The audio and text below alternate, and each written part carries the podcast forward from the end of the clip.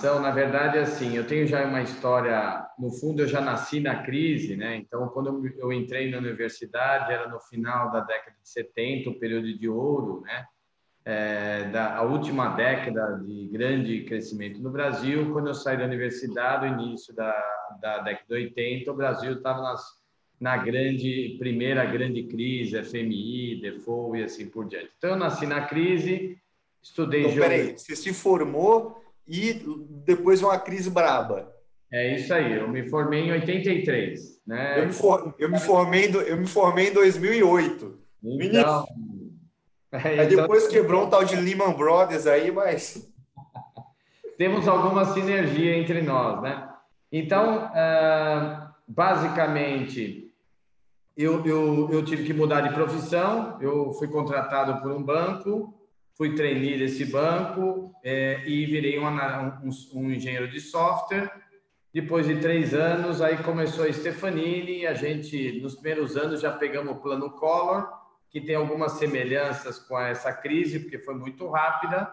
E depois, aí não vou estender muito, a gente vai conversando depois, tá bom? Mas só me conta uma coisa aqui: você começou também do zero, você não, não tinha pai rico, não tinha ninguém para te ajudar, começou a programador montando empresa.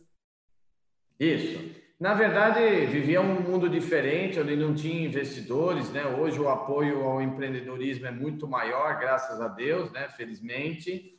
Na nossa época, não existia, na minha época, não existia, é, e meu pai também muito menos. Então, na prática, o que a gente, e no caso, eu acabei criando um pouco o DNA de como passar por crises, né? A primeira grande lição é cash is king, né? O caixa é rei. Então, eu sempre fui um cara mais prevenido financeiramente e isso, obviamente, retarda um pouco o teu crescimento. Então, nos primeiros anos, entre 87 e 90, 91, 92 mais ou menos, o crescimento da empresa era quase zero, muito pequeno, porque a gente teve que acumular um pequeno capital, uma pequena experiência, para a partir de 93 a empresa crescer.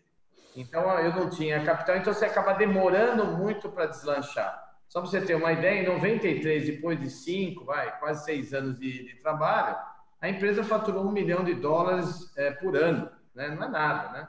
Então, a 95, por exemplo, dois anos depois, já faturava 10. Então, esse início sem dinheiro, sem grande experiência e no meio de crise, obviamente, você acaba sendo testado bastante. E esse DNA de resiliência se acaba carregando para a vida inteira.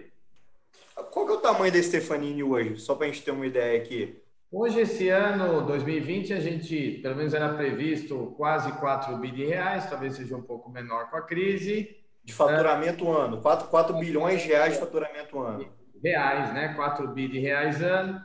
Nós estamos em 41 países e basicamente tem dois grupos de ofertas. É um grupo de ofertas mais de tecnologia tradicional e o grupo de ofertas, que é o que tem o grande crescimento, e agora, certamente depois dessa crise, vai ter um boom, que são as ofertas digitais. Então você saiu de um milhão de dólares de faturamento para um, quase um bi de dólar, né? Antigamente, era, quando o dólar era quatro reais, era um bi de dólar, agora está cinco, então. Mas muito bom. Naquela época ajudava, né? Naquela época era um para um, né? Ou em 95.